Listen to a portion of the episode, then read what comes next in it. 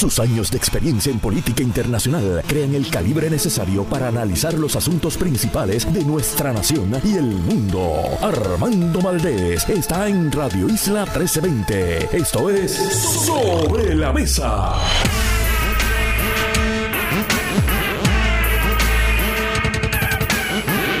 Buenos días Puerto Rico, soy Armando Valdés, usted escucha sobre la mesa por Radio Isla 1320. Hoy en Sobre la Mesa, Kenneth McClintock, ex presidente del Senado, ex secretario de Estado, ex gobernador de Puerto Rico. Él era gobernador cuando Luis Fortuño se iba de viaje. Firmaba leyes, vetaba, condonaba delitos. Eso no me queda claro. Yo no creo que él jamás haya condonado ningún tipo de delito, conmutado sentencia, pero bueno, tenía el poder de hacerlo si hubiese querido hacerlo. Siendo gobernador interino, podía hacerlo. Y él, como ex gobernador, estará aquí con nosotros hoy en Sobre la Mesa. Además, se sienta a la mesa nuestra colaboradora de todos los viernes, la abogada defensora de derechos civiles Rosa Seguí. Además, también estará con nosotros la amiga y empresaria Jessica Delgado. Y en el último segmento, otra empresaria más, esta viene aquí como parte del programa de formación empresarial para la mujer de la Fundación Sila María Calderón. Linet Contreras se sentará también a la mesa. Todo eso y por supuesto, como todos los días, el mejor análisis de todos los temas para hoy, 24 de febrero del 2023. Gente, le quedan cuatro días al mes de febrero. Tengo un amigo que me citó para una reunión el 29 de febrero.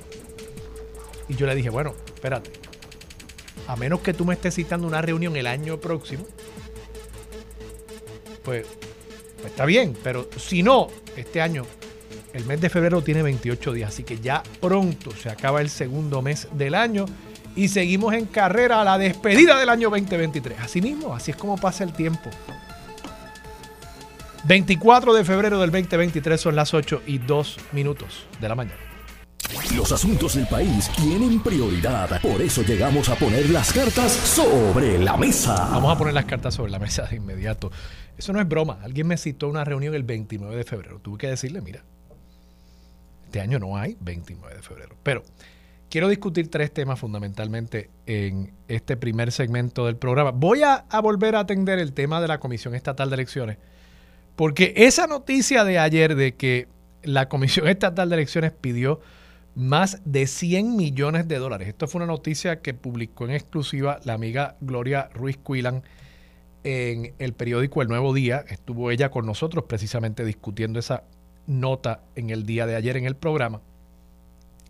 Que ellos estén pidiendo más de 100 millones de dólares y se le haya asignado solamente 20 y pico de millones, pues realmente habla no solamente de la falta de planificación, y presupuestación responsable que vemos en Puerto Rico, sino que también habla de un problema fundamental al interior de la Comisión Estatal de Elecciones, que es cómo está organizada la Comisión Estatal de Elecciones, el mal gasto de recursos al interior de la Comisión Estatal de Elecciones. Y quiero hablar sobre eso eh, también aquí hoy en Sobre la Mesa. Voy a estar hablando también sobre el caso de Chris Agront. Chris Agront es este famoso influencer que a través de sus redes sociales él vendía unos cursos donde él pretendía decirle a las personas cómo iban a poder generar un capital importante, replicar el éxito que él había tenido a través de una serie de inversiones. Entiendo que lo que principalmente él promovía era las inversiones en los mercados de intercambio de monedas extranjeras. O sea, si hoy el dólar vale X y mañana vale X más 5, él en teoría generaba una ganancia comprando el dólar, o digamos, no el dólar, sino comprando el yen cuando estaba en 100 y lo vendía cuando estaba en 110 en relación con otra moneda, por supuesto. Entonces, esa diferencia de 10 dólares en el valor del yen, él lo generaba como una ganancia. Y eso es lo que él decía, ¿verdad? Y estas personas, pues dicen que ellos le pueden enseñar a uno cómo jugar con ese mercado de los valores de las monedas extranjeras con unos cursitos que ellos dan en un fin de semana en un centro comunal. Y por ese cursito, ellos cobran 2.500, 3.000, 4.000, 5.000 pesos. Entonces la gente va pensando, bueno, esto es una inversión, yo estoy invirtiendo 2.500 dólares en esta educación que me va a permitir a mí entonces generar un ingreso. O sea, esta persona cree que va a llegar ahí no para que le den un pez, sino para que lo enseñen a pescar. Y realmente el que caiga el pescadito es el que va, porque estos mercados financieros a nivel internacional son extremadamente sofisticados. Aún gente que ha estudiado mucho y que tiene acceso a los mejores datos y a las mejores proyecciones y a todos los analistas, aún esa gente comete errores. Incluso hubo famosamente un experimento que hizo un rotativo, creo que fue USA Today, hace 10, 15, 20 años, donde comparaban las decisiones que tomaban inversionistas profesionales contra las decisiones que tomaba un mono. De alguna manera ellos ponían el mono a escoger entre dos o tres opciones en los mercados de valores. Y el mono, que esencialmente decir el mono es decir algo totalmente aleatorio. Es decir, que estaban escogiendo básicamente al azar las inversiones que hacían. Pues el mono resultó generar un rendimiento más alto. Pueden buscar esta noticia, esto no me lo estoy inventando. El mono generaba un rendimiento más alto, una ganancia más grande que los inversionistas profesionales. Eso estamos hablando de la gente que trabaja en Wall Street. No el chamaquito que trabajaba desde su Bugatti o su Lamborghini, uno de esos dos carros que vendieron allí frente al Departamento de Hacienda, cuando lo cogieron. Y lo cogieron porque, bendito, el chamaco no radicaba planilla. Y probablemente el chamaco no hacía chavo vendiendo y comprando moneda extranjera. Él hacía chavo en el pescadito de venderle a usted y venderle a sus hijos y venderle a sus nietos clasecitas donde él decía que por la módica suma de 2.500, 3.000, 4.000 pesos, él iba a educar a los asistentes a esos talleres acerca de cómo se podían hacer ricos como él. Claro, lo que no sabía la gente es que él se estaba haciendo rico de esos talleres, no de lo que estaba enseñando alegadamente en esos talleres. Y lo que tampoco sabían era que parte de su riqueza estaba fundamentada en la evasión contributiva, cosa que ya ha admitido, o sea, ya esto no es una alegación. Ya él ha admitido y ha admitido culpa y ahora es un convicto. Es más, como ya le he metido mano al tema, pues déjenme quedarme aquí por un momento.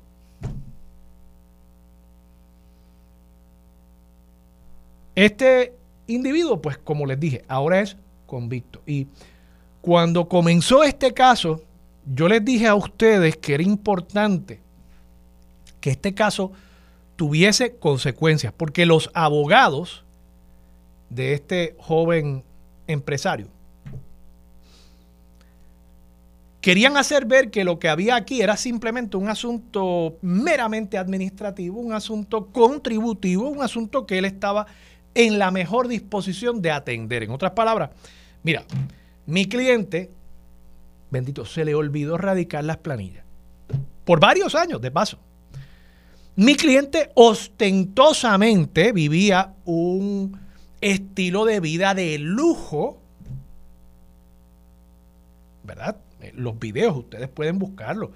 Él le vendía el cuento a la gente que iba a sus talleres que ellos iban a poder replicar ese estilo de vida. Él montaba un carro diciéndoles, miren, esta de verdad es la vida, todos podemos tener acceso a esto. Por supuesto que eso es falso. No todos vamos a ser ricos. Ni y quiero insistir en esto, ni debería ser nuestra aspiración en la vida. Ser ricos todos.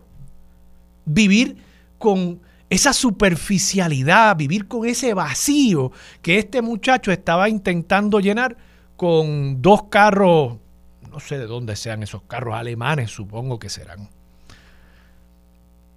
¿Cuán vacío tiene que ser un ser humano para pensar que eso es lo que realmente se valora en la vida. ¿Cuán poco ha conocido, cuán poco ha vivido ese ser humano si cree que eso es lo importante en la vida. Dice que los que son padres tienen que estar escuchándome y sabrán de lo que estoy hablando. Cuán poco ha vivido ese muchacho. Y ese muchacho era el que entonces estaba vendiéndole cursos. Este joven imberbe, inmaduro, truquero, le estaba vendiendo esos sueños y esos cuentos a toda una generación de jóvenes en las redes sociales que creen que van a ser el próximo Bad Bunny del mercado de intercambio de monedas extranjeras. Forex, le dicen. Cuidado, cuidado con toda esa gente que pretende venderles a ustedes que ustedes pueden ser más ricos, más lindos, más flacos. Miren, somos los que somos. Tenemos que realmente eh, comenzar a aceptarnos como quienes somos y vivir nuestras vidas a plenitud y buscar cómo crear algo en nuestras vidas que traiga satisfacción, que traiga alegría, que traiga amor a usted y a las personas que usted ama y a su comunidad. De eso se trata la vida, pienso yo. No de estar montado en un Bugatti. Pero estos chamacos pues se comieron el cuento, cayeron en el pescadito, fueron a aprender a pescar y bueno, fueron ellos los pescados. Entonces, ¿por qué insisto en que este caso es importante? Bueno, porque, como les decía, los abogados dicen, no, mira, él está dispuesto ahora a pagar sus contribuciones, él está dispuesto a radicar sus planillas. Incluso creo que fueron al día siguiente o a los dos o tres días de haber sido radicadas las acusaciones, a radicar las planillas y decir, miren, perdonen, mea culpa. Mea culpa. Eh, oye, se me olvidó radicar las planillas, pero estamos dispuestos ahora a pagar lo que se debe. Y el secretario de Hacienda, y aquí tengo que reconocerle a Francisco Párez que él dio esta batalla y me parece que la ganó. Él dijo, no, no, no, no, no, esto no puede ser así. Y claro que no puede ser así. Porque si de pronto nosotros admitimos y permitimos que cualquier persona no radique planillas por años de años de años, y cuando lo cojan con las manos en la masa, llegue al Departamento de Hacienda para radicar las planillas, pues entonces tenemos un problema porque estamos promoviendo la evasión y es tremendo negocio. Si no me cogen, me salgo con la mía y me echo millonario. Y si me cogen, ¿qué tengo que hacer? Ah, pues voy al Departamento de Hacienda, radico mis planillas y pago. Y se acabó el asunto. Incluso, la verdad sea dicha, este muchacho creo que no salió tan mal. Es convicto, sí, pero es convicto de unos delitos menos graves. Esto fue un acuerdo con la Fiscalía, con el Departamento de Hacienda, los abogados de Chris Agront. Y, pues, de nuevo, no se enfrenta a tiempo de cárcel. Esos delitos menos graves, después de seis meses, creo que ya podrá hasta eh, solicitar que sean eliminados de su eh, certificación de antecedentes penales. Y como nuestra memoria es corta, seguramente en dos o tres años se nos habrá olvidado. Y además que, y esta parte sí me sorprende un poco del acuerdo, le han dado una oportunidad de hasta reinventarse y apunten lo que eso va a pasar. Él va a dar como parte del trabajo voluntario que tiene que hacer, como parte de la pena que le han impuesto, él tiene que dar ahora unos cursos sobre eh, temas contributivos. Va a dar, este muchacho que lo que ha estado haciendo es dando cursos sobre cómo usted se puede hacer millonario. Ahora va a estar dando cursos acerca de eh, sistema contributivo, aspectos contributivos como parte del acuerdo de pago con el Departamento de Hacienda. Y apúntenlo que de este trabajo voluntario, porque digo, bruto no es el chamaco. Bruto no es. Él va a montar una empresa de cursos acerca de temas contributivos. Y si eso no le funciona, monta una iglesia. Apúntenlo que... El, el iraquí me está mirando mal. El iraquí me está mirando... Monta una iglesia apunten. Una iglesia esas de prosperidad, de que venden que denle dinero a la iglesia. Eh, claro, denle dinerito a la iglesia porque, oye, me hace falta un Mercedes nuevo. Y esa es la voluntad de Dios, que yo tenga un Mercedes. Todo esto está en el mismo espectro de negocio fatulo que tenemos aquí en Puerto Rico. Y si no, pues vende dinares. De allá de tu país, ir aquí. Dinares. Ah, ¿te acuerdas de eso? También. Otro esquemita de esos que se dan aquí en Puerto Rico. Nada, cuidado, ojo, ojo, ojo con esta gente. Ojo con esta gente. Y de nuevo, mis felicitaciones y reconocimiento al secretario de Hacienda por haber dado la batalla. En este caso, el mensaje creo que es importante. El evasor contributivo tiene que responder y no, no puede ser simplemente que cuando lo cogen, ahí voy, radico, pago y ya no hay ningún problema. No, tiene que responder penalmente también y eso está pasando en este caso. Quiero solamente mencionar, esto es un tema que me quedaba y se me quedó rezagado del fin de semana. El sábado 18 de febrero, el periódico El Nuevo Día reportó, esta nota la firma Marga Párez Arroyo, el periódico El Nuevo Día reportó que regresan las recertificaciones al plan Vital. Las recertificaciones son básicamente el requisito de que los beneficiarios del plan vital, la tarjeta del servicio de salud, plan médico del gobierno, que los beneficiarios tengan que básicamente todos los años demostrar que siguen siendo elegibles, en otras palabras, que cumplen con los criterios de ingresos, de activos y demás, porque claro, ese eh, plan, ese plan médico es cubierto por principalmente fondos federales de Medicaid, cuya función es atender las necesidades de salud de personas con escasos recursos en Estados Unidos y Puerto Rico. Por consiguiente, tiene que haber un proceso de recertificar esos pacientes, esos beneficiarios cada cierto tiempo, para establecer que siguen siendo personas de escasos recursos, que no han tenido un trabajo que implique un ingreso que los lleve por encima de los niveles que establecen las normativas federales y estatales. Traigo el tema simplemente porque, y esto se había detenido de paso, este proceso de recertificación por la pandemia desde el año 2020 no se había hecho. Y en los próximos 18 meses se va a estar haciendo esa recertificación. Entonces, traigo el tema porque me parece que para los prospectos políticos del gobernador Pedro Pierluisi esto es una mala noticia.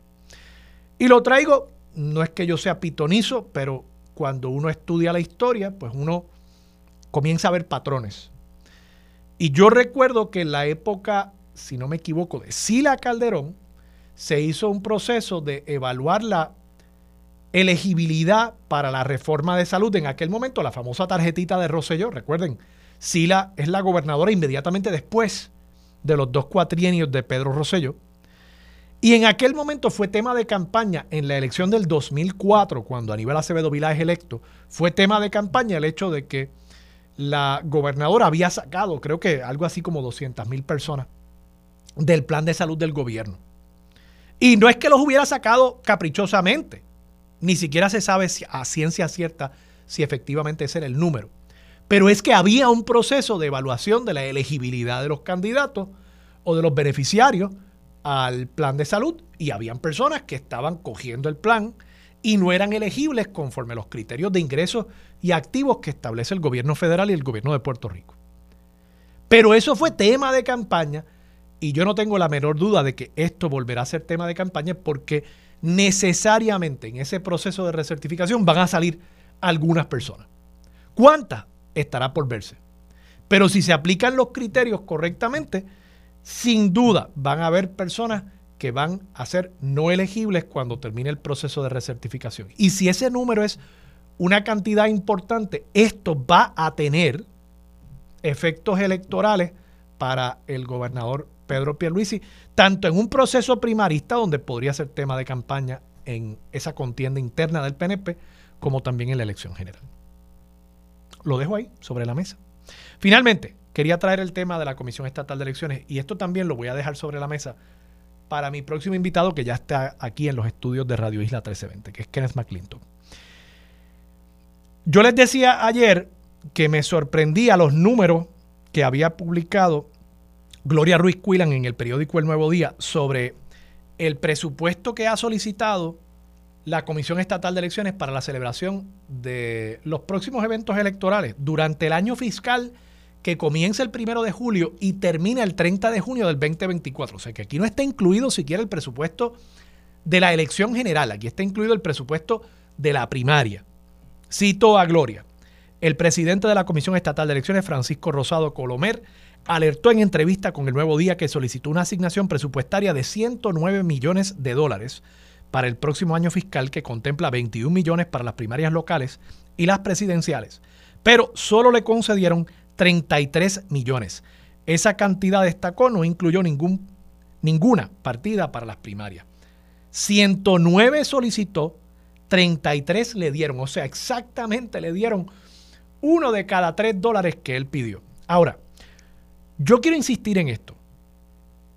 2016, muchos de ustedes han escuchado este cuento. Yo fui observador voluntario del Partido Demócrata en las elecciones en Orange County. Yo les quiero dar los datos de Orange County para que ustedes los comparen.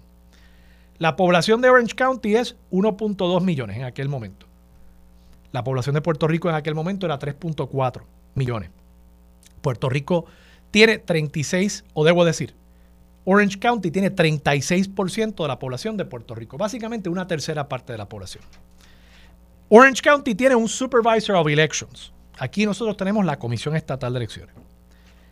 En cuanto a empleados, en aquel momento, en el 2016, el Supervisor of Elections de Orange County tenía 46 empleados.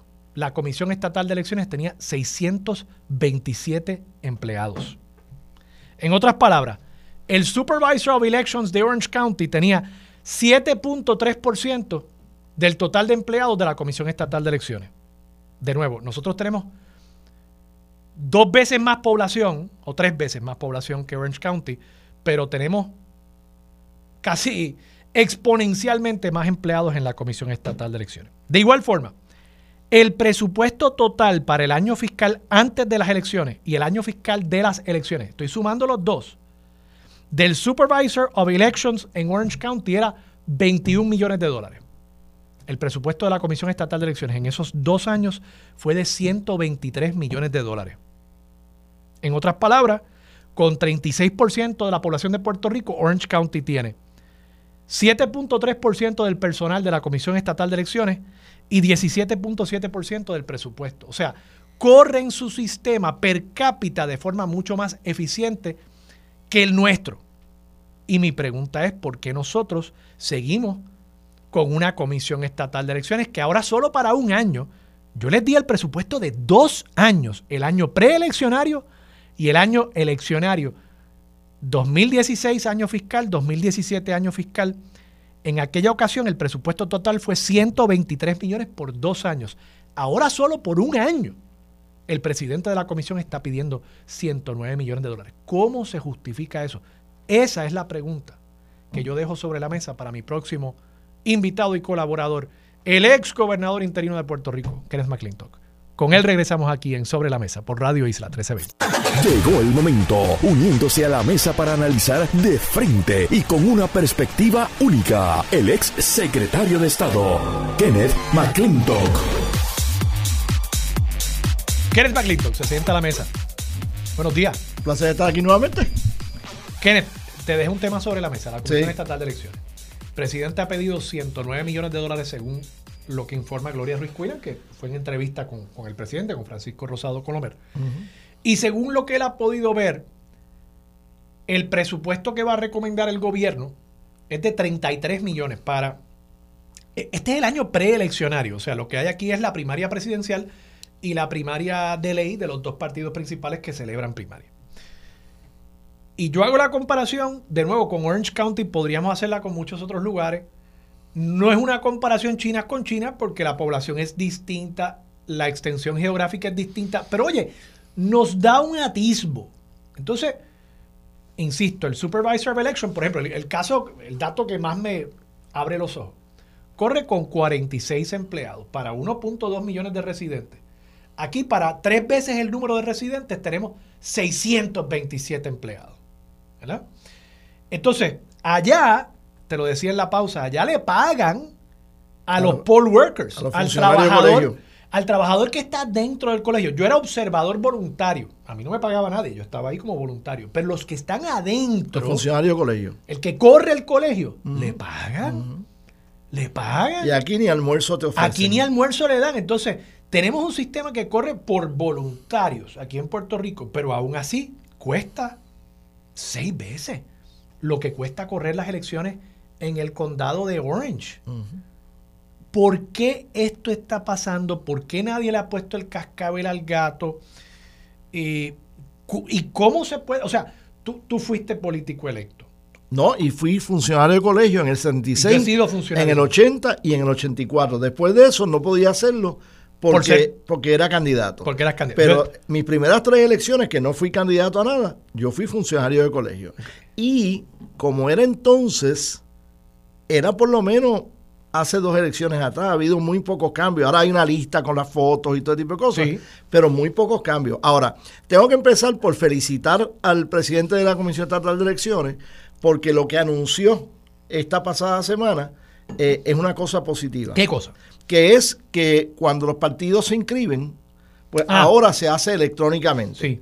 Eh, o sea, va a ser eh, Explica eso un poquito. ¿Los, partidos o los candidatos que van a aspirar a un cargo? No, no, eh, lo que anunció fue los partidos. ¿Ah, solo los partidos? Sí, ah, pero anunció que antes del primero de diciembre, que es cuando se abren las candidaturas, ya se estará haciendo digitalmente también la, el endoso. El, los endosos a los candidatos. Explica eso de los endosos, ¿cómo funciona hoy? Ok, pues tú eres un aspirante a representante a la Cámara y te requieren, qué sé yo, mil, 1.500 endosos de electores diciendo que tú debes ser candidato. Sí, para que no, para que no cualquier persona pueda poner su nombre ahí. Tienes que buscar un mínimo de Pero cuando tú eres un funcionario en la Comisión Estatal de Elecciones que está revisando los endosos, de repente ves que muchas de la, muchos de los estilos de escritura de los endosos que tú has sometido para representante a la Cámara eh, son con la misma tinta, con el mismo estilo, eh, casi como si fuera una, sola, una misma persona la que hizo 25 o 50 endosos. Y estos son supuestamente bajo juramento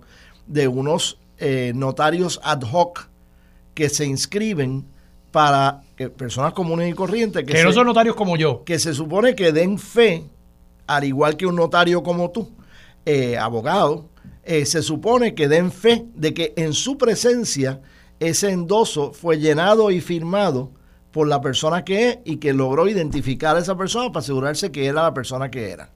Este, la posibilidad de que miles de personas puedan ir presos por el sistema de endoso viejo que se ha usado hasta ahora y que no ha cambiado en, 50 años y no hablo más de eso porque tengo 66 eh, y no puedo dar fe de cosas que ocurrieron antes de que yo tuviera edad para votar. Eh, es una cosa increíble. Así que si están cambiando eso, que para bien sea. Este, pero por ejemplo, tú vas a tener unas elecciones en el Partido Popular pronto, donde todos los electores van a poder ir a votar allí. El 7 de mayo, creo que. El 7 de mayo, algo así.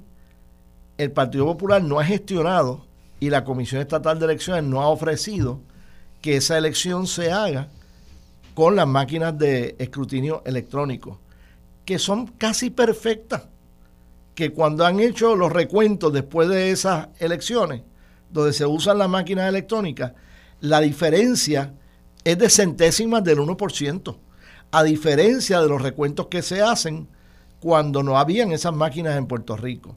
Yo no puedo ver cómo puede haber el absurdo de que pagamos, creo que fueron 38 millones de dólares. Un dron de chavo. Por esas máquinas y porque faltan 100 mil o 200 o 500 mil pesos cada cuatro años para mantenerlas activas no se utilicen para todas las elecciones donde haya, qué sé yo, más de, más de 5 mil votantes en Puerto Rico.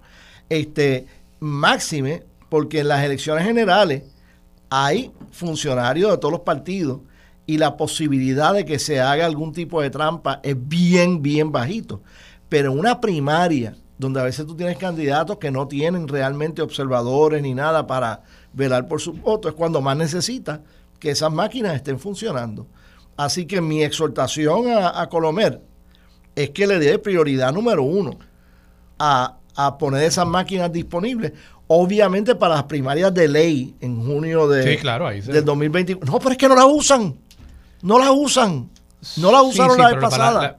No, para No. las primarias de ley se usaron, sí, sí, sí. Yo se no estoy seguro Sí, que eso. se usaron. se Está usaron. bien, pero aquí hay elecciones especiales acá. Elecciones especiales no. Y no las pero usan. primarias de ley se usan. Sí, pues se deben usar siempre. Esas máquinas acuerdo preparadas siempre. Estoy de Y si no hay los chavos, que reduzcan gastos en otras áreas. Ahí es donde quería llegar. ¿Cómo se puede reducir el gasto en la comisión? Hay que votar empleados en la comisión. va, a y- tener y- que, va a tener que un tribunal ordenarlo. Un tribunal ordenar el despido, Sí. pero ¿y por qué un tribunal haría eso? Eh, ¿Quién toma las decisiones en la comisión? Bueno, el presidente de la comisión. No, bueno, y, los- no, el y los comisionados. El presidente cuando el los presidente comisionados no se ponen de, Sí, sí. de acuerdo. ¿Y para quién trabajan todos esos empleados? Para los comisionados. Sí. Así que posiblemente haga falta que la judicatura cumpla con su función de ser el contrapeso, el check and balance del Ejecutivo en este caso, y diga, primero me pagas esto, primero me haces esto otro, y después que hagas eso, lo demás lo puedes utilizar Oye, para de paso, no es que ni tú ni yo querramos No, nada, no. eh, que afectar las habichuelas de nadie, ¿verdad? Incluso bajo la ley de empleador único quizás se podría mover Seguro. los empleados a otras áreas donde más hagan falta. Sí.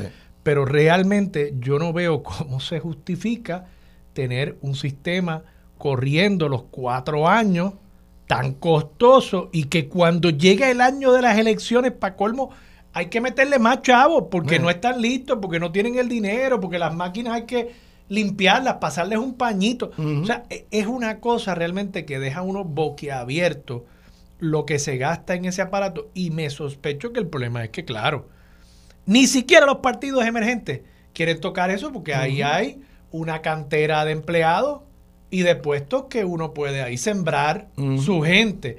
Y aunque yo sea un partido chiquitito, pues si tengo 100 personas ahí en la Comisión Estatal Ujú. de Elecciones, eso es bueno. Ujú. Eso es así. O sea, el problema que hay es que tienen una nómina partidista Sí. en la Comisión Estatal de Elecciones. Yo puedo entender cómo los Y comisionados yo puedo no entender la desconfianza en la que está fundamentada el sistema, ¿verdad? De Sí. balance electoral, pero no en todas las áreas. Vamos, no tiene que haber tres conserjes para que haya uno popular, Sí. uno independentista y uno PNP. No, no tiene que haberlo. Sí. Pienso yo, ¿verdad? Pero bueno. Sí. Vamos a la pausa. Regresamos con más de Sobre la Mesa por Radio Isla 1320.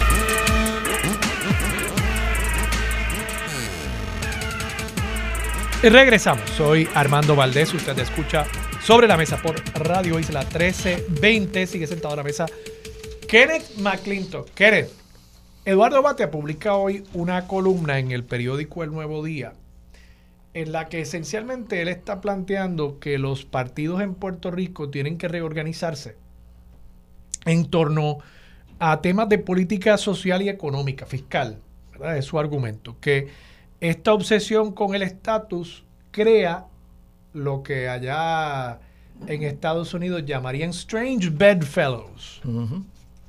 Específicamente menciona, por ejemplo, el que en el PNP, a causa de que apoyan la estadidad, comulgan en la misma colectividad una Zoela Boy y un Tomás Rivera Chats, que son personas que en lo social y económico pues tienen una Diferencia marcada. distintas, ¿no? Y lo mismo sucede en el caso del Partido Popular Democrático, donde usa el ejemplo de estas expresiones muy desafortunadas de la primera dama de Ponce sobre el tema de la comunidad LGBTQI y pues obviamente otras figuras que, que han sido mucho más vocales en apoyo a los derechos de esa comunidad. ¿Qué te parece a ti? Tú y yo hemos hablado sobre esto en el pasado, incluso tú me has dicho en algún momento, mira, si no fuera por el tema del estatus, tú y yo estaríamos en el mismo partido. And Sí, it's true. sí, incluso totalmente. en Estados Unidos estamos en el mismo partido. Somos ambos demócratas. Somos correligionarios. Somos correligionarios. Bueno, con Ferdinand Mercado yo soy más correligionario todavía. Con Ferdinand Mercado. Sí, ¿Por qué? correligión ario. Ah, porque, Porque él- somos episcopales. Ah, son episcopales. Y tú sabes que yo estudié eh, Eh, yo sé, en la, en la en catedral la Episcopal. Cathedral Sí. School, a mucho orgullo, gran Eh. escuela. ¿Crees que tiene razón y, y crees que hacia allá se está moviendo la política en Puerto Rico? Te pregunto porque, interesantemente, en las elecciones pasadas tuviste a un 53% de la población que votó por la estadidad, pero solamente un 33% que por- votó Por el partido de la estadidad. por, bueno, por lo menos por el candidato a la gobernación, porque también Sí. Jennifer González saca 40%. Sí. Pero por el candidato a la gobernación que apoya la estadía, 33%. Bueno, pues evidentemente Hay 20% del electorado que dijo, yo soy es estadista, estadista, pero, no soy PNP. Y, y votaron por Juan Dalmao, votaron por Charlie Delgado, votaron por Lúgaro. De hecho, yo personalmente creo que 10 de ese 20 votó por los partidos emergentes y 10 de ese 20 votó por Charlie Delgado. Pues tiene Y razón si- Eduardo, y debe- si- deben Y si reorganizarse. 10% votó por Charlie Delgado y Charlie Delgado sacó 31%, Una pues- tercera parte del PPD. pues quiere decir que una tercera parte de los que votaron por el candidato PPD a la gobernación votaron el mismo día, a la misma hora, en la misma urna por la estadidad. Tiene razón Eduardo Batia que debería reorganizarse la, la política, el debate político en torno a esos temas o todavía es muy temprano, Yo tenemos que resolver el tema del estatus. Primero, yo creo que hasta que no se resuelva el estatus, tú no vas a dejar de tener partidos eh, que se organizan principalmente a base del estatus político, de la preferencia de estatus. Segundo, yo creo que fuiste un poquito muy literal al decir que tienen que eh, determinar en qué creen. Yo, yo, fui de tú, más- tú. Yo, Sí, yo voy más allá de lo que tú dices. Estoy de acuerdo con lo que dices, pero voy más allá. Yo creo que en la entrelínea, Eduardo lo que está diciendo es que tenemos que tener líderes más pensantes en todos los partidos Claro. que desarrollen unos idearios más allá del estatus político y que... Y más allá de la conveniencia política también. Sí, más allá de de la la última encuesta. O sea, yo creo en tal cosa. Por ejemplo, yo desde las pasadas elecciones, yo he entendido que el PNP quiere derrotar al Partido Popular, pero no quiere destruirlo. Y el PPD quiere derrotar a la estadidad, pero no quiere destruirlo. Explica eso. Bueno, una cosa es que yo quiero que tú no salgas electo para tal cosa. Otra cosa es que yo quiera eh, sacarte de, del panorama de la, de la política y, y del planeta. Una cosa es una cosa, otra cosa es otra cosa, como decía Samuel Ramírez, ex, ex vicepresidente de la Cámara. En el caso de los partidos pequeños, ellos quieren destruir al Partido Popular. Ellos quieren que desaparezca el Partido Popular porque en el Partido Popular es que habitan los electores que ellos necesitan para crecer. El Partido Dignidad nos quitó unos cuantos votitos Al PNP. al PNP, pero fue la excepción a la regla. Pero el Movimiento Victoria Ciudadana y Juan Dalmao le quitaron un dron de votos al Partido Popular. ¿Y por, pero por qué tú llegas a esa conclusión? Porque fíjate que en el año 2012, Alejandro García Padilla gana la elección con 48%. Luis Fortuño pierde con 47%. ¿verdad? Ujú. Quiere decir, pues de ese 48 al 32 que saca Charlie, hay 16% del electorado que migró. Ujú. Pero igual, de ese 47 que sacó Fortuño al 33 que sacó Pierluisi, hay un 14% Sí, que sí. migró a otro lugar, Sí. ¿no? Y tienes ahí. ¿A dónde fueron esos votantes? Pues algunas de esas no personas. todos fueron a Proyecto de Dignidad. Eh, Fíjate que el número de votantes bajó más Eso también es rápidamente cierto. que la población. La población bajó, Sí, sí. pero no bajó tanto como vota- bueno, bajaron. votantes hemos perdido 600 mil en 10 años. Sí, Población hemos perdido 600 mil en 20. sí, sí. Así que hay otros factores ahí también envueltos. Y tiene cuestiones internas de partido también. Pero proporcionalmente dentro de- del, del electorado, el que sea, lo cierto es que el PNP también ha perdido un margen importante de Sí, sí, electores. sí, Entonces, ¿a dónde han ido? ¿A dónde han ido? Se quedaron en su casa después de las primarias del Eso es 2020.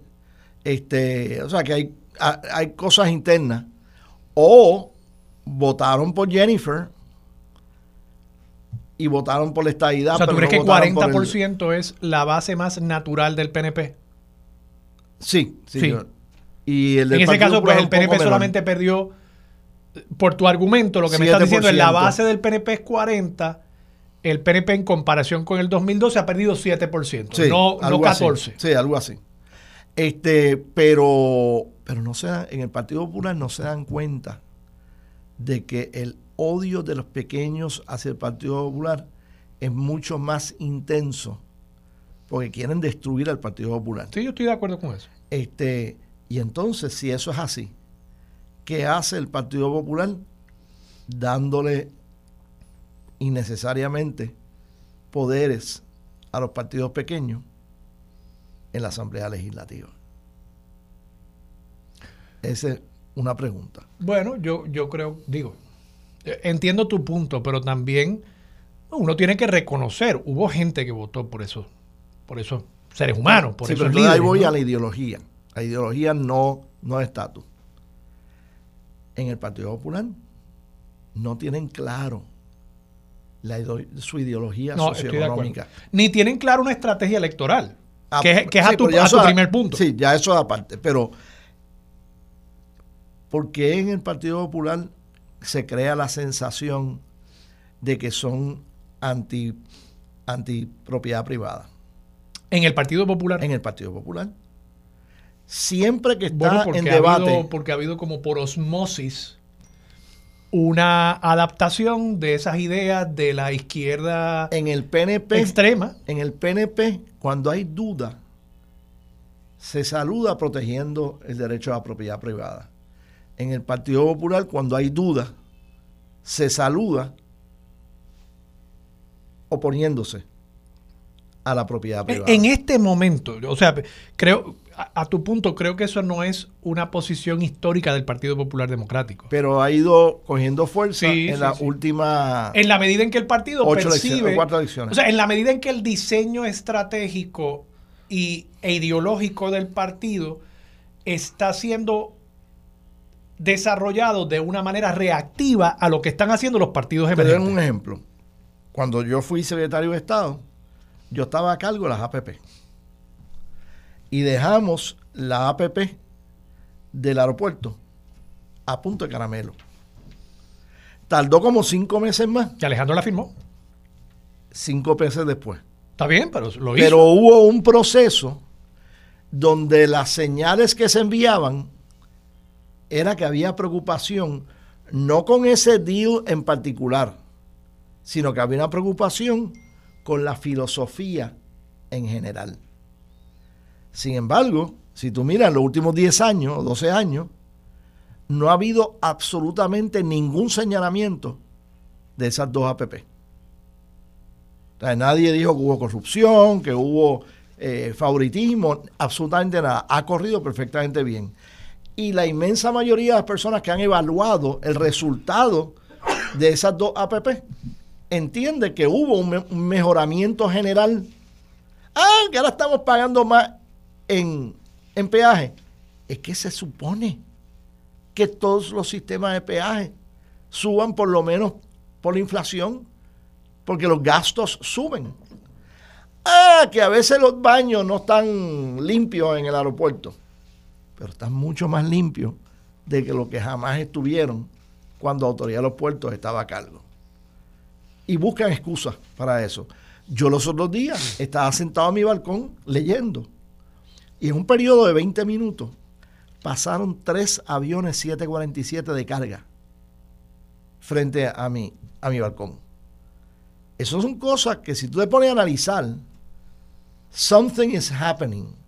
Cosas están mejorando y la gente bueno, los aviones de carga, vamos, eso pues la gente está comprando más por Amazon. O sea, eso no necesariamente es un indicio. bueno, pero hace hace 10 años pues la gente no compraba tanto por Amazon. Bueno, pero por la razón que sea, hay que reconocer eso. Bueno, está bien, pero igual eso podría implicar que en lugar de la gente estar comprando en el colmado de la esquina, vamos, lo hago yo. Yo lo hago yo también. Yo, recibo en, el lobby, en el lobby de mi edificio, yo recibo un paquete de, papel de baño y papel toalla. cada dos o tres meses. Inmenso, un paquete de eso que tiene como 40 rollos. Sí, sí, sí. Pues eso y después no sé dónde guardarlo. Pero yo tampoco. Entonces, eh. eso es eso es cosa que yo antes compraba en un colmado aquí en Puerto Rico. Pero de igual manera, la manufactura está en alza, de acuerdo a las estadísticas, y, y se refleja en, esa, en ese tráfico de carga. Kenneth, ha estado interesante la conversación, particularmente sobre el tema de, el, el Partido Popular, e, e, ese planteamiento tuyo, ¿no? De que el Partido Popular y el PNP no necesariamente se quieren destruir, sino que quieren, quieren eh, derrotarse, por supuesto, pero no destruirse. Yo creo que eso es un planteamiento bien interesante y debemos seguir analizándolo. Kenneth, gracias por estar disponible para Sobre la Mesa. Un abrazo. Bien. Vamos a la pausa, regresamos con Rosa Seguí mucho más de Sobre la Mesa por Radio Isla 1320. Yo soy Armando Valdés, usted escucha sobre la mesa por Radio Isla 1320. Lo próximo se sienta a la mesa la amiga Rosa Seguí, que ya está aquí en el estudio. Hablamos con ella sobre todos los temas de la semana. También Jessica Delgado, empresaria, estará con nosotros y en el último segmento Línea Contreras, otra empresaria más. Esta, una de las empresarias de la Fundación Sila María Calderón, del programa de formación empresarial de esa fundación y del Centro para Puerto Rico. Todo eso es aquí lo próximo en Sobre la Mesa por Radio Isla 1320. Su compromiso con la justicia social, los derechos humanos y la equidad la convierten en pieza clave para discutir los temas sobre la mesa. Ahora se une a la mesa la licenciada Rosa Seguí Cordero. Regresamos, yo soy Armando Valdés, usted escucha sobre la mesa por Radio Isla 1320. Rosa Seguí, buenos días, ¿cómo estás? Buenos días Armando, eh, estoy bien, estoy contenta de que sea viernes, ¿verdad? Además de que estoy aquí, eh, el cansancio de la semana, ¿verdad? Va, va llegando los viernes, pero bien contenta de estar aquí. ¿Cómo estás tú? Muy bien, Qué bueno. muy bien. Rosa, varios temas que eh, quiero discutir contigo. La semana pasada dejamos un tema sobre la mesa, vamos a comenzar por ahí. El tema de la licencia menstrual se está discutiendo en la legislatura. Este es un proyecto que quiero destacar nuevamente. Creo que tú fuiste la que eh, alzaste la voz sobre este tema en la campaña pasada. Yo por lo menos no había escuchado del tema hasta que tú lo, lo trajiste a la discusión en la palestra pública. Yo creo que es importante la discusión del tema simple y sencillamente porque, entre otras cosas, enfoca en temas de la mujer. Y, muy a menudo la política en Puerto Rico no solamente es dominada por figuras masculinas, sino que además atiende los problemas del país desde la perspectiva del hombre, ¿verdad? Porque, primero, por un problema de representatividad, ¿verdad? Pero segundo, porque también tenemos muchos líderes que lamentablemente no pueden eh, eh, extraerse de su propia realidad, de sus propias circunstancias para pensar en el prójimo y para tratar de andar en los zapatos del prójimo eh, por, aunque sea algún tiempo.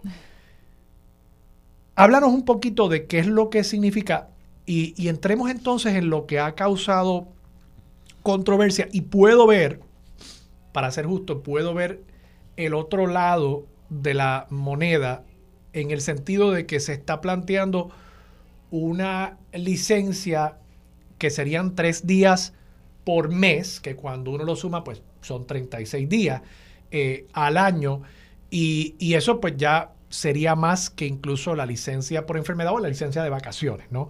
Entonces te pregunto, eh, eh, presumo que sea la contestación, si todavía la medida está abierta a enmiendas para atender eso, o sea, para, para tratar de conciliar ¿no? la, la necesidad que yo creo que existe con también pues unas realidades económicas en el mercado laboral en Puerto Rico. La contestación rápida a eso es que sí, que por supuesto.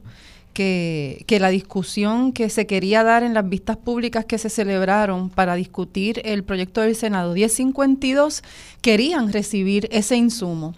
Eh, pero, como tú bien dices, Armando, creo que expusiste muy bien el problema, ¿verdad? Y es que eh, las mujeres no podíamos salir de nuestras casas y trabajar, no podíamos participar de la política electoral, eh, teníamos unas condiciones muy malas económicas que no nos permitían adquirir propiedad, ir a estudiar, trabajar, tener tarjetas de crédito.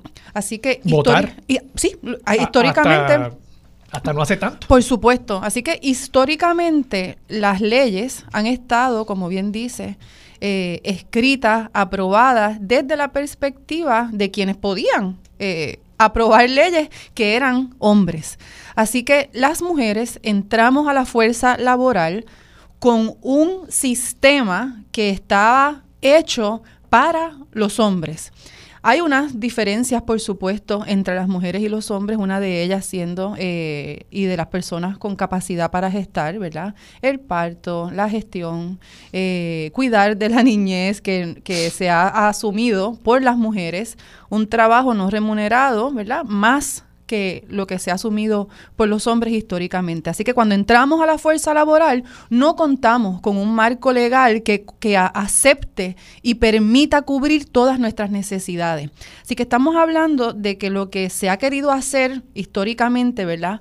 Con la licencia eh, de maternidad, con la licencia para extracción de leche o para poder uh, lactar, eh, es que las mujeres, las personas con capacidad para gestar, eh, las personas lactantes, tengan una seguridad de empleo, es brindarle la misma seguridad que, que, tienen los hombres, ¿verdad? Dentro de, su, de sus necesidades, eh, como por ejemplo vacaciones y enfermedad, la compensación al, al, Fondo del Seguro del Estado, no todos estos derechos y beneficios adquiridos no necesariamente cubren las necesidades específicas de las mujeres y en este caso de las personas menstruantes. ¿Por qué decimos personas menstruantes? Porque no todas las mujeres, ¿verdad? Están eh, menstruando en todas sus etapas. Hay una, hay, una, hay una edad muy temprana en la que no se menstrua y hay una edad mayor en la que no se menstrua y porque también hay personas, ¿verdad? Que, por ejemplo, hay que ser muy sensibles con todos estos temas. Personas trans, a quienes amamos y queremos y defendemos, que sabemos que han sido objeto de muchos ataques en esta semana. Y también eh, las personas eh, que, que, se conocían antes eh, como hermafroditas, que ahora se dice eh, intersex.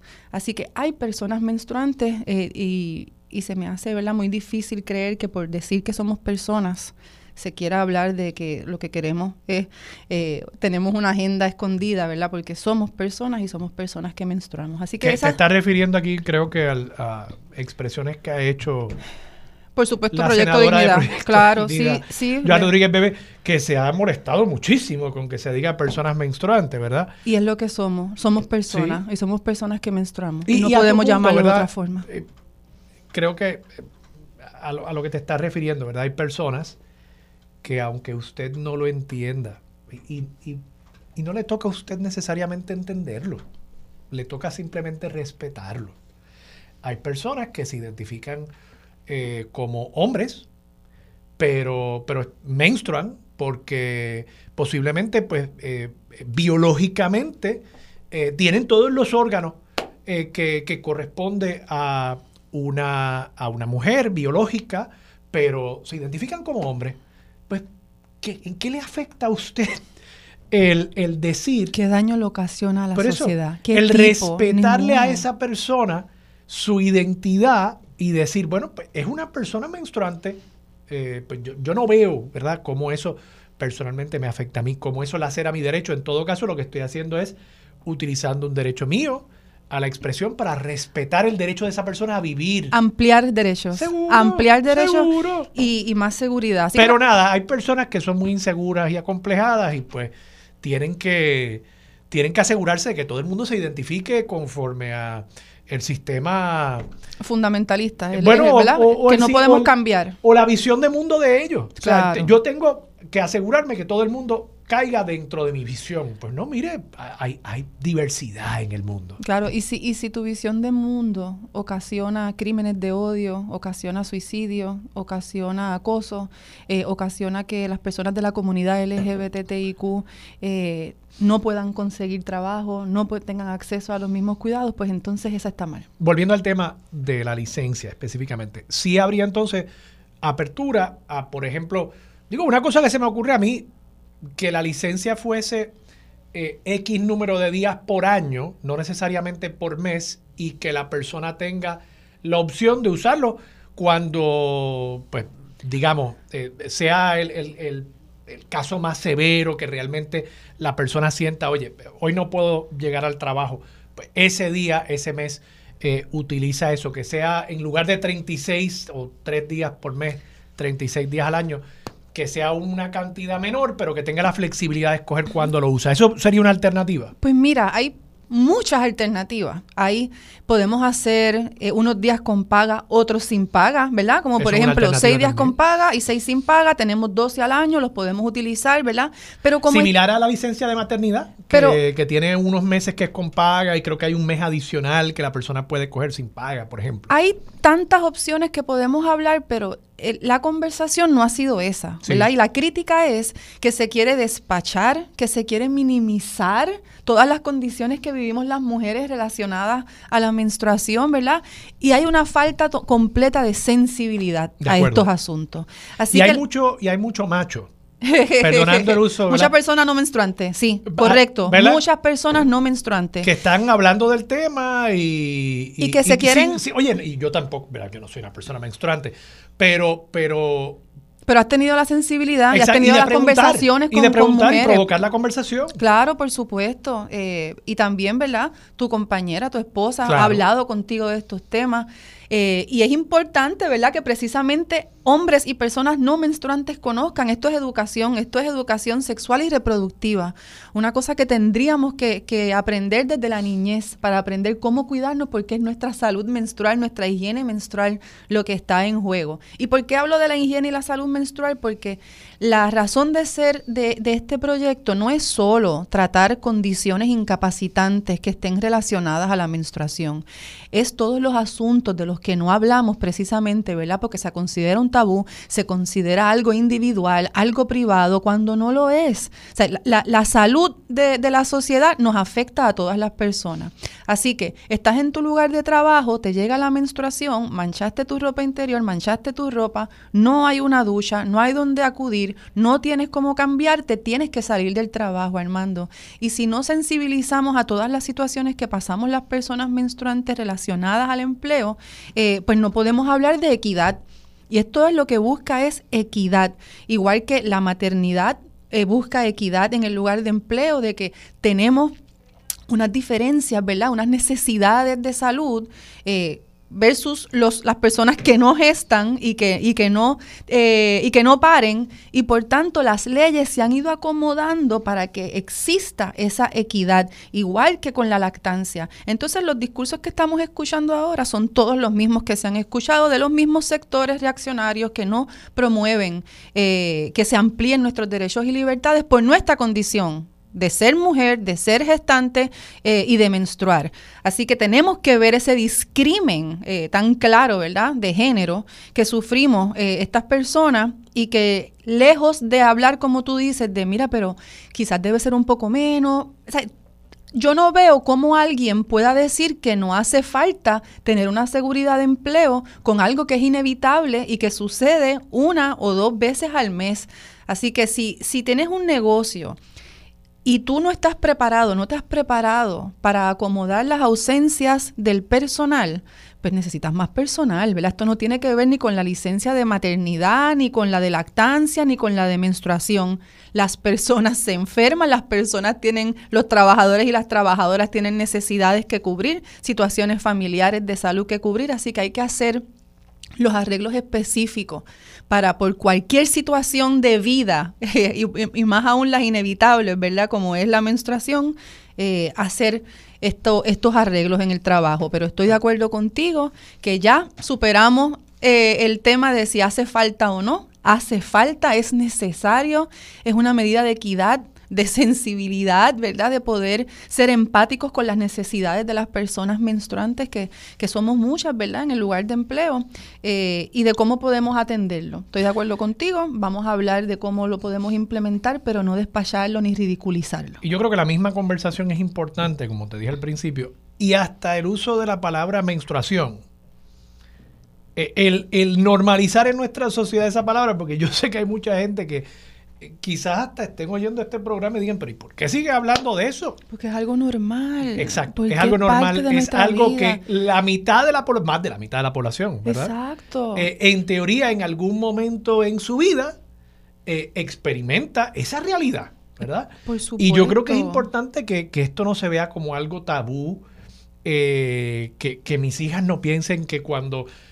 pues inevitablemente eh, ¿verdad? Sí. Llegue la menstruación que, van a tener. que eso es un pecado. Que, tienen que hablarlo solo con las mujeres, que no pueden buscar ayuda, que no Yo creo pueden que verbalizarlo. Yo creo que eso es bien importante. Sí, cuando, cuando tienen dolor, cuando tienen incomodidad, cuando se manchan, cuando se mancha la cama. Mira, eso pasa todo el tiempo y tenemos que atenderlo como cuestiones de higiene menstrual y tenemos que utilizar esa palabra y tenemos también que hablar del costo de, de los productos de higiene menstrual que recae también sobre las mujeres evidentemente hay una, inequidad eh, monetaria, ¿verdad? financiera, para atender estos asuntos. Tenemos que llevarlo al lugar de trabajo porque entonces ganamos menos con lo que recibimos en nuestro salario, Armando, ¿ves? Tenemos que irnos del trabajo, dejamos de trabajar y tenemos que ir a atender y gastar dinero comprando los productos y atendiendo nuestra salud. Rosa, en otros temas, esta semana también ha sido discusión en el país y ha sido interesante porque la, primera dama de Ponce ha esencialmente sintetizado en una entrevista de media hora con el padre Orlando Lugo, ha sintetizado todas estas controversias y todos estos debates que se han dado durante este cuatrienio sobre las terapias de conversión, sobre los derechos de la comunidad LGBTQI, sobre la libertad de expresión. Y, y lo sintetizó en una media hora donde sacó a pasear todos sus prejuicios, todo su fundamentalismo, y, creo que pone de manifiesto el que nosotros tenemos que seguir luchando, el que muchas de las causas que se han tratado de adelantar durante este cuatrienio son cosas importantes, ¿verdad? En un momento yo recuerdo cuando se hablaba del tema de las terapias de conversión y el proyecto para prohibir las terapias, se decía, no, es que en Puerto Rico ya no hay terapias de conversión. Bueno, pues resulta que la primera dama de Ponce ha admitido que ella ofrece ese tipo de terapia. Y después el alcalde de Ponce dice, no, no, es que es una terapia que ya Pseudoterapia, pseudoterapia. sí, bueno, tienes toda la razón. Estoy usando la terminología que, ella, usa, terapias de amor. Ay. Y dice el alcalde que no, no, ella lo que está haciendo es tratando a unas personas que son homosexuales, pero que tienen problemas de adicción a la pornografía y al alcoholismo. Entonces yo veo eso y yo digo, bueno, pero qué, qué casualidad que son solamente los eh, homosexuales o que ella tiene una práctica tan eh, enfocada en personas homosexuales con adicción a pornografía y al alcohol. O sea, no hay personas heterosexuales con adicción a pornografía y al alcohol. Y claro, es que todo es... Pues, prejuicio. Bueno, más que prejuicio, es, es, un subterfugio claro. para tratar de disfrazar lo que realmente está pasando aquí, que es que, en mi opinión, ella está dando pues terapias de conversión. Y, ahora están tratando pues de, alguna manera disimular. ¿Qué, te parece a ti? ¿Qué, nos dice esto acerca de, del Estado de los Derechos eh, en Puerto Rico, de todas estas comunidades y realmente de, de, todos nosotros, de todos los puertorriqueños, de todas las puertorriqueñas? Es, a mí me duele muchísimo, me duele muchísimo eh, lo que está sucediendo porque cuando una persona de la comunidad LGBTIQ, cuando la niñez eh, eh, escucha estas palabras de parte de una primera dama de un municipio muy grande en Puerto Rico, tiene que sentirse destruida, tiene que sentirse sola, tiene que sentirse todo lo contrario a, la que, a lo que una persona, un profesional de la salud debe hacer sentir a, las personas eh, sobre su identidad. Yo repudio esas expresiones.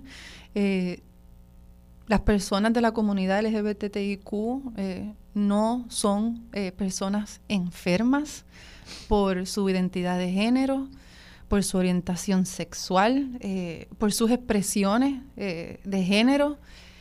Y lo que, lo que promueve eso es, insisto, en crímenes de odio. Yo en, el día de ayer estaba en una actividad de la red de espiritualidades del movimiento Victoria Ciudadana y un pastor, un pastor que es de la comunidad LGBTIQ, hizo el relato de cómo eh, un buen amigo le manifestó a su familia que era homosexual, cómo recibió rechazo, ataques, eh, soledad, eh, repudio, y terminó suicidándose al mando, ¿verdad? Y eso es lo que sucede cuando permitimos que, estos discursos de odio basados en unas creencias que no representan la, el amor y la empatía que se supone que, sea lo que promuevan eh, las religiones, eh, las creencias religiosas y la fe.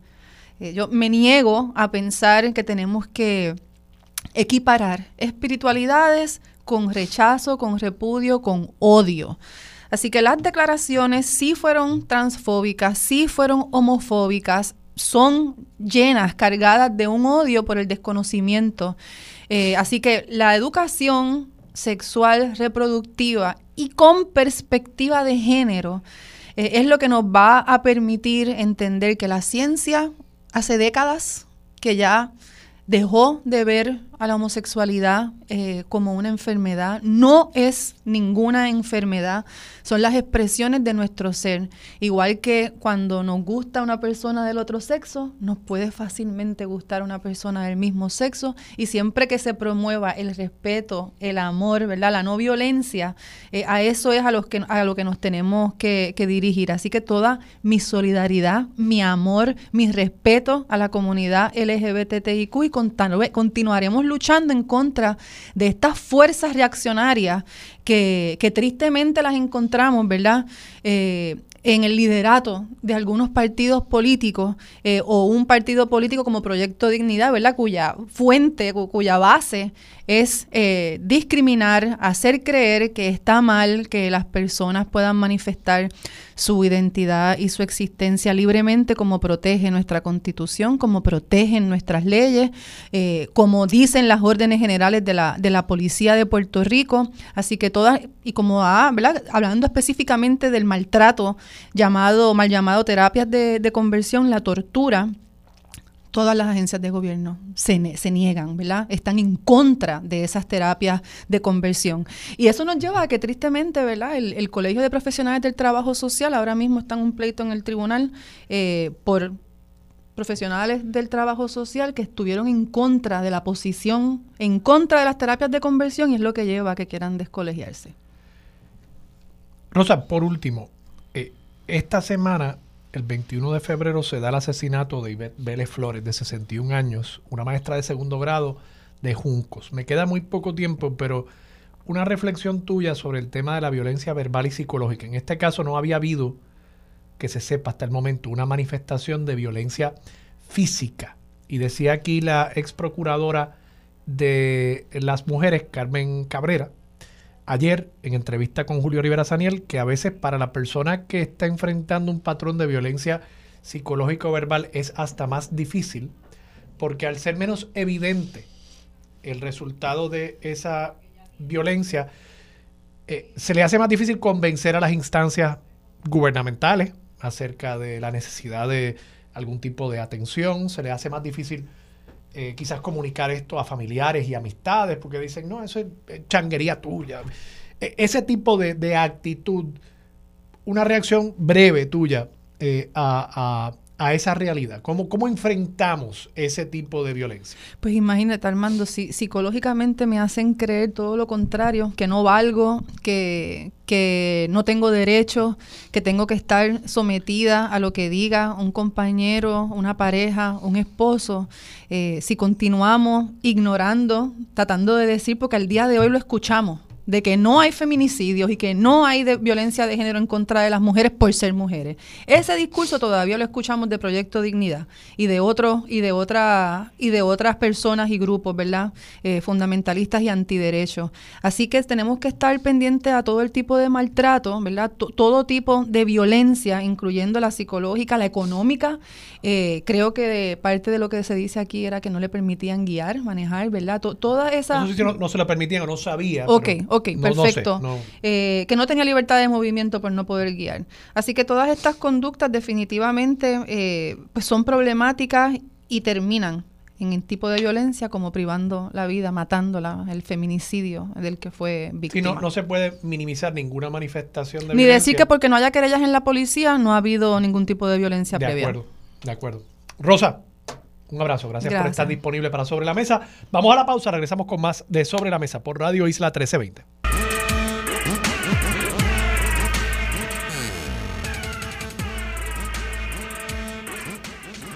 Regresamos, soy Armando Valdés, usted escucha Sobre la Mesa por Radio Isla 1320 y a esta hora se sienta a la mesa la querida amiga y empresaria Jessica Delgado. Jessica, buenos días, ¿cómo estás? Hola, buen día Armando, gracias mil por esta oportunidad de poder presentar un proyecto que tengo muy cerquita de mi corazón, así que te lo agradezco. No, gracias a ti por estar disponible. Jessica, sé que tienes un evento, pero antes de hablar de ese evento, quiero que me hables un poquito sobre el proyecto Yo he estado allí, eh, tu, nueva aventura empresarial, el Panal. el Panal es un espacio que aglomera más de 40 marcas locales. Esas marcas deben ser innovadoras, creativas y sobre todo que desde sus respectivas áreas aporten, ¿verdad? tengan un fin súper lindo de aportar a la comunidad y al empresarismo local. ¿Y cuándo tú abriste el, el panel? El panel eh, digo, para ponerle alguna etiqueta, es una boutique de marcas locales, ¿no? Es un, lo que se conoce como, en inglés, como un concept store de marcas locales. Perfecto. ¿Y cuándo tú abriste? Abrimos en noviembre del pasado año, así que estamos recién abiertos. La gente ahora nos está conociendo eh, y ha sido maravilloso.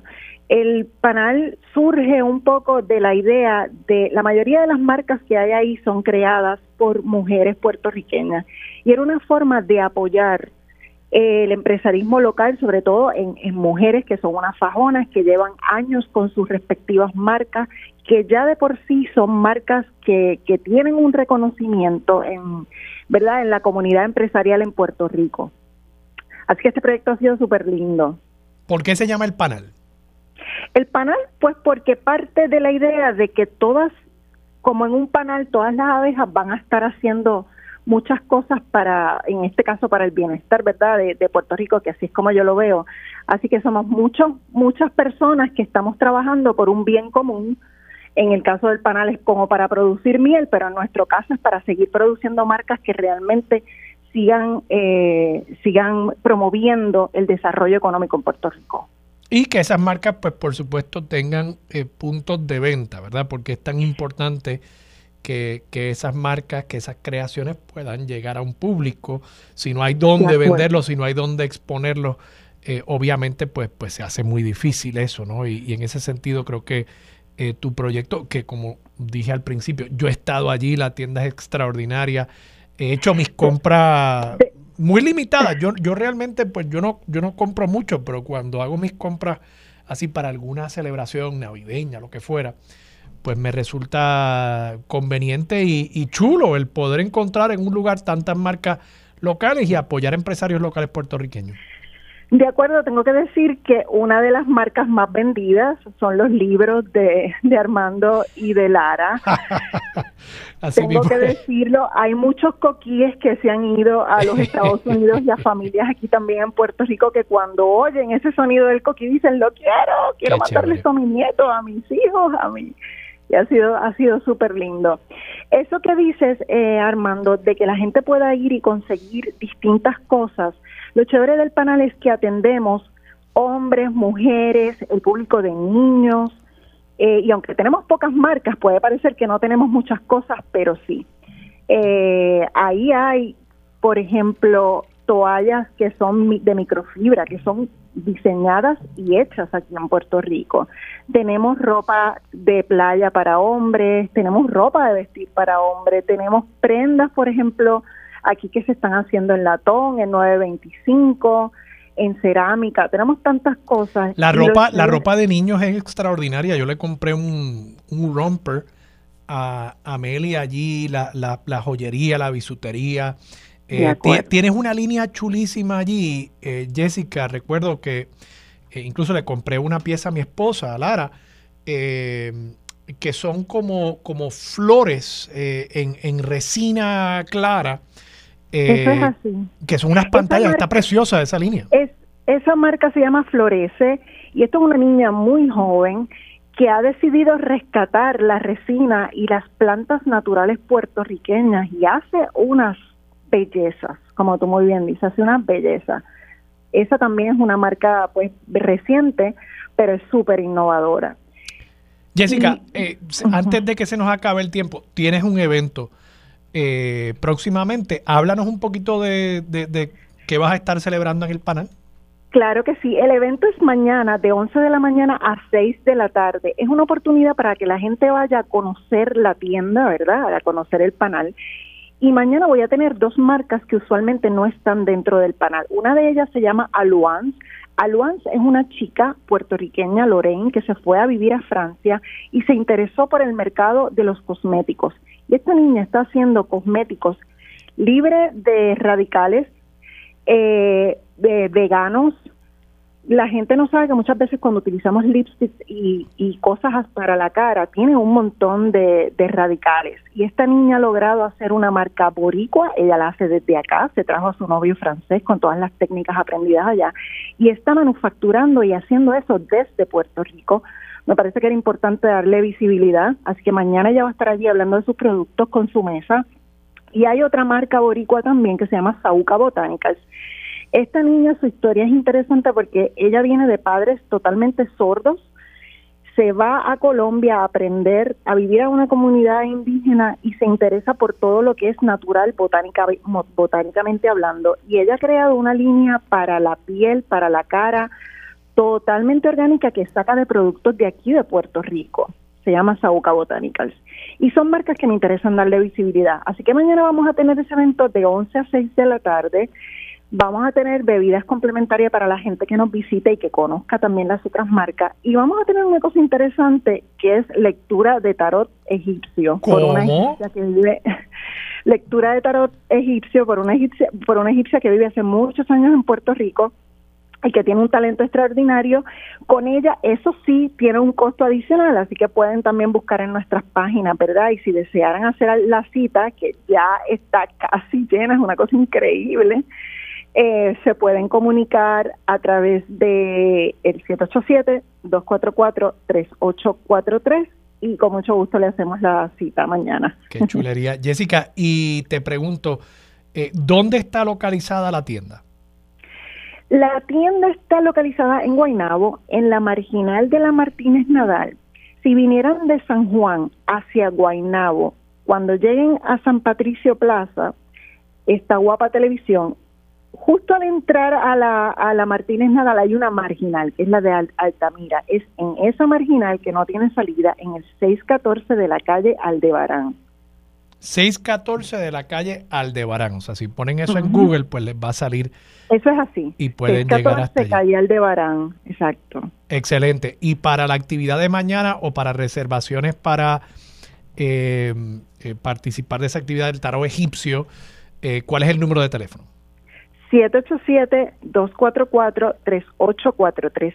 Para lo único que deben hacer reservación es si quieren la lectura, ¿verdad? Porque eso va a ser en la parte de atrás de allí mismo del panel. Pero para ir a ver el panel y conocer las marcas y conocer eh, de nuestro pop-up que vamos a tener mañana con estas dos marcas fabulosas, pueden llegar, no necesitan hacer nada, al contrario, les vamos a dar refrigerios, la van a pasar bien y va a ser chévere. Jessica, y ustedes también tienen una página de internet donde las personas, incluso quienes nos estén escuchando a través de eh, radioisla.tv en Estados Unidos, también podrían comprar, ¿no? A través de esa página.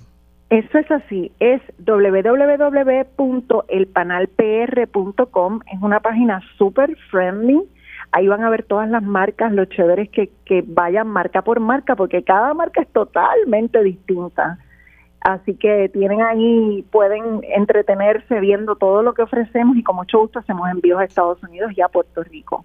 Bueno, pues eh, Jessica, te deseo mucho éxito con este proyecto, con el evento de mañana de 11 a 6 en el panel en Guaynabo. Pueden buscar más información en elpanalpr.com, ¿verdad? Eso es así, elpanalpr.com. Excelente. Jessica, gracias. Muchas cosas lindas y bendiciones. Igualmente, un abrazo. Vamos a la pausa, regresamos con más de Sobre la Mesa por Radio Isla 1320.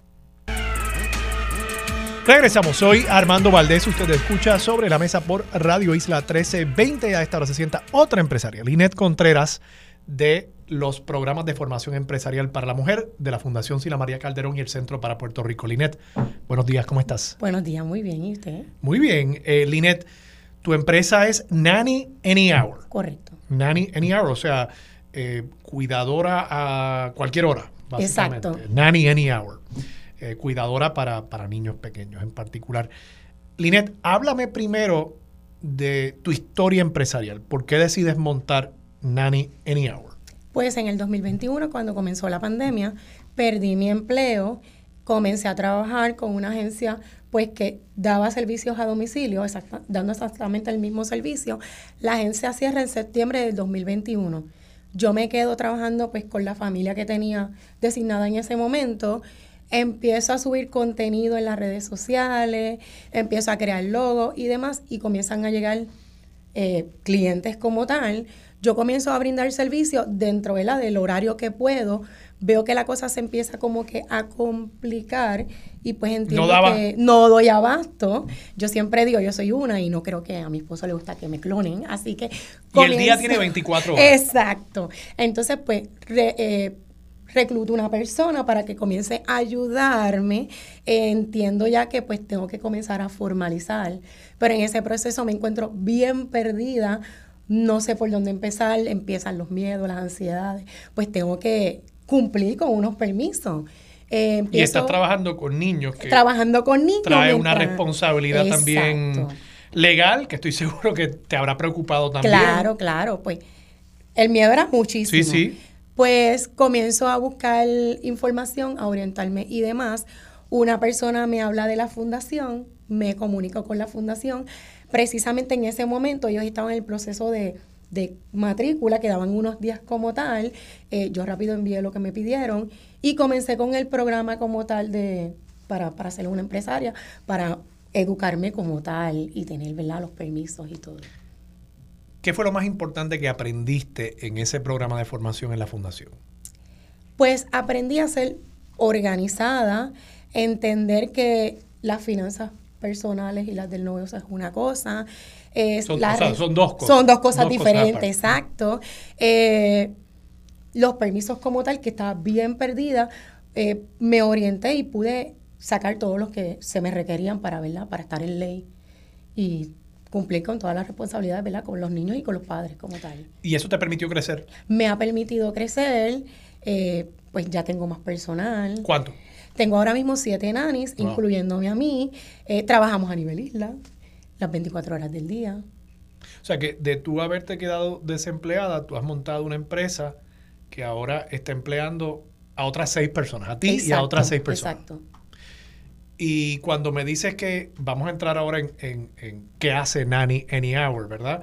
Creo que el nombre lo dice, pero eh, y, me estás diciendo las 24 horas, ustedes le pueden conseguir una persona para cuidar eh, niños, una persona que presumo está cualificada, que ustedes han eh, hecho una investigación, han evaluado a las personas, está validada, y esa persona puede llegar a la casa de un padre, de una madre que necesite cuidado para sus hijos en cualquier momento del día. Correcto. La mayoría de nuestras nannies son educadoras, cuentan con CPR, su ley 300 y la certificación de, de buena conducta como tal, que la mayoría están calificadas para y tener el conocimiento para atender a, un niño. Eh, aparte de cuido, pues nosotras brindamos el servicio de educación. Eso me eh, pareció interesante, que particularmente si es de día, ¿no? Tú, me decías, si es de noche, bueno, pues no voy a romper con la rutina del niño, etcétera. Pero de día, no es solamente que van a cuidar al niño, sino que pueden traer unas dinámicas educativas. Exacto. Eh, pues, ¿Cómo cuáles? Durante el día, pues las nanis tienen su caja de materiales, eh, trabajan las destrezas de los niños, pues podemos, el área de lenguaje, que vendría siendo letroescritura, lectura, el área de matemática, pues aprender a contar, el área de sensorial, pues por ejemplo los colores, exponerlos a diferentes texturas. Eh, tenemos también el lenguaje de señas para la población ¿verdad? sorda. Eh, tenemos capacitación para yoga, para todos los padres que quieran ¿verdad? que sus hijos practiquen yoga. O sea, tenemos una gama de, de, ¿verdad? de todo lo que tiene que ver con lo educativo que se puede dar que se da a veces en, un, en una escuela, pues nosotros lo hacemos, pero obviamente a domicilio. En, hay algunos casos, ¿verdad? Yo particularmente atiendo a un niño en una oficina como tal, pues porque su mamá tiene un área designada. Y mientras su mamá está trabajando, pues el niño está ahí, yo le brindo su servicio, el niño ha creado un apego bien bonito con su mamá porque pues está la lactancia, pues cuando el niño siente la necesidad de ver a su mamá, pues yo se lo puedo llevar, pero pues también está la parte educativa y pues su mamá puede trabajar tranquila. Te pregunto, ¿los servicios tienen que ser con cierta regularidad o un padre que necesite, eh, voy a eh, tener una actividad, una reunión de trabajo, tal día tengo que estar fuera de la casa, eh, lo necesito el servicio por cuatro horas, cinco, seis horas, tal día. ¿Eso se puede también? Pues nuestros servicios son permanentes o temporales como tal. Es importante de que si necesito un, un servicio temporal, que se comuniquen con anticipación para ¿verdad? corroborar la disponibilidad, este, coordinar los servicios con la NANI para poderlos ayudar. Eh, pues porque a veces si llaman, pues cuatro horas antes, a veces es un poquito complicado y nuestra mayor intención es ¿verdad? poder ayudarlos a todos. Me indicaste también que aun cuando tienes ya siete personas ofreciendo servicios, estás en, en, modo de expansión y todavía necesitas más personal. Hablamos un poquito de eso porque también quienes nos estén escuchando, quizás haya personas que puedan ofrecerse. ¿Qué, qué cualificaciones estás buscando? Pues la persona que quisiera trabajar con nosotros debe tener conocimiento en el área educativa, debe tener preparación académica en, pedagogía como tal, debe tener la ley 300 y su certificado de buena conducta. De tener esos requisitos, se podría, podría enviar su resumen a nannyanyhour.gmail.com. Nanny es eh, N-A-N-N-Y, any hour, hour de hora, eh, at gmail.com. gmail.com. Ok, y para personas padres que estén interesados, padres y madres, en procurar los servicios o quizás no los necesitan ahora, pero quieren anotar porque yo soy padre de dos niñas y, créeme que a veces conseguir cuidado pues no es tan fácil. Eh, y particularmente que venga, ¿verdad? Validado, mira, esta persona pues tiene estas certificaciones, esta persona cumple, esta persona eh, eh, es una persona confiable, ¿no? Para dejar los hijos de uno con esa persona. ¿Cómo los padres pueden acercarse a donde ustedes? Pues pueden, me pueden encontrar por Instagram, nani rayita abajo, eni rayita abajo, hour, o se pueden comunicar al 787-364-4196. Repíteme, el, en las redes sociales, es en Instagram específicamente. En Instagram es, nani, la, rayita, de abajo, el underscore. Underscore. Nani underscore, any underscore hour eh, y ahí los van a encontrar en Instagram. ¿Y el número de teléfono de nuevo? 787-364-4196. Repítelo una vez más porque yo sé que había gente buscando el lápiz o buscando el celular. 787-364-4196. Excelente. Pues Linet, te lo agradezco mucho, te agradezco mucho que hayas estado disponible.